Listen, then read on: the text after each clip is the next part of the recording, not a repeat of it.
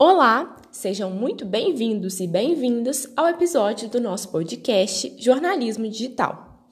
Hoje iremos conversar sobre a inovação desse conteúdo através de um podcast muito especial, o Afrofuturo. Vem com a gente!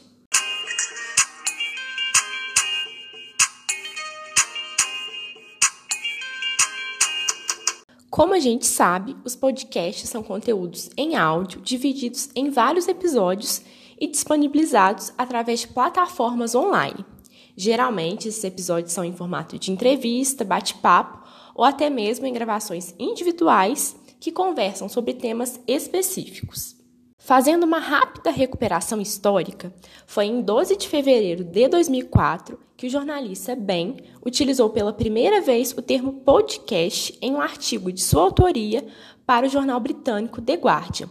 Naquela época, ele se referia aos podcasts como programas gravados em áudio e disponibilizados na internet. Desde então, eles se tornaram gradativamente uma tendência mundial. Assumiram o papel de uma nova mídia de transmissão de informações, agora com a vantagem de apresentar um conteúdo sob demanda que pode ser consumido de acordo com o interesse do telespectador. O fato é que a comunicação de hoje está conectada diretamente com a tecnologia, a acessibilidade e a praticidade. Foi por isso que os podcasts surgiram como opção que trouxe e que ainda traz diálogo com o ouvinte, temas específicos, linguagem acessível, descontraída e convidativa, praticidade e um consumo rápido e acessível. Além disso, o formato traz algo essencial: a democracia da comunicação. Os usuários também podem produzir e interagir, assumindo um papel ativo, assim como numa conversa. No bate-papo de hoje, a gente fala sobre o Afrofuturo, um podcast semanal que aborda temas variados relacionados à cultura africana, apresentando uma mistura leve de fatos históricos, conhecimentos teóricos e reflexões livres. A produtora e comunicadora Morena Mariá aborda nos programas temas como afrofuturismo, cultura da diáspora africana e literatura preta através de uma linguagem acessível e descomplicada.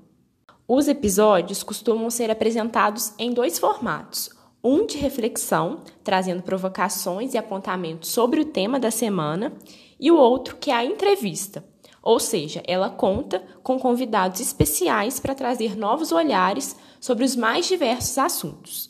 O convite e a mensagem do Afrofuturo é conduzir os ouvintes para uma viagem fora do tempo através de conteúdos poderosos e inspiradores. A escritora mostra que o afrofuturismo não é somente uma visão política, filosófica ou cultural, ou até mesmo um movimento estético ou artístico, mas principalmente uma visão de mundo, a de se enxergar como povo negro. A divisão do podcast também é simples e didática. No eixo de reflexão, nós, ouvintes, participamos ativamente, e no eixo de entrevistas, a gente também pode acompanhar outros olhares sobre o tema.